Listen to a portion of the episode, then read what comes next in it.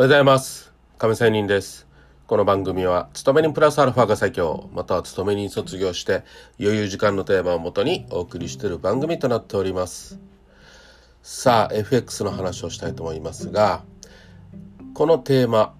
ちょっと考えてみてください。では言いますよ。自分だけが気づいている。以上です。さあ、え自分だけが気づいているとか考えてついたことね考えついたことを思うことはよくあることだと思います。しかし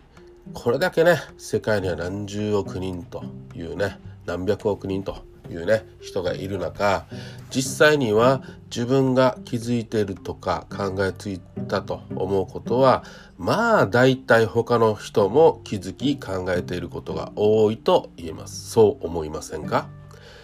もう本当に自分がねもう超天才超超天才っていう人がね何百億人の1なのかどうかですよ。ね、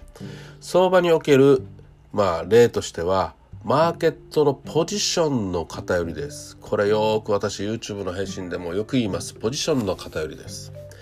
自分だけが気づいたとか考えついたと思って持ったポジションですが気がつけば結構多くのマーケット参加者が同じように考えて同じようなポジションを持つものだと考えるべきかと思います。そうしたマーケットのポジションが大きく一方向に偏った時にはまあ1も2もなくとにかく早くポジションを手締まってマーケットからゲットアウト出ることです。なぜなら逃げ遅れると相場の巻き戻しに巻き込まれるリスクが高まるからです。マーケットのポジションが大きく偏っているかを知るには例えば売り方向を狙ってショートポジションを持っている時に売り方向にフェーバー、まあ、有利なニュースが出たり経済指標が出てもなかなかあれ？これ悪い、ね、指標なのにニュースなのに相場が下げきれないな下がらないなとそういう状態になったら要注意です。つまり、それはマーケットのポジションがパンパンにショートになっていることを意味しますので、ここでショートの買い戻し、要は買いということで上昇、また急騰していく時がありますので、やめ時ということで割り切ることが大切なんです。まあ、ね、これはインターバンクにいた人の話なんですけど、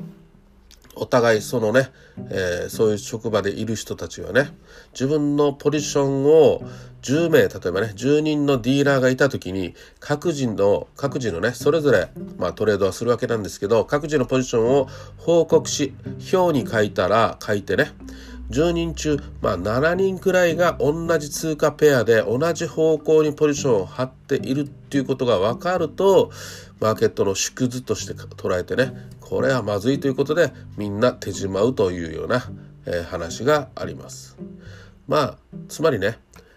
10人ぐらいもしこの FX やってる友達がいたとすればですよ大体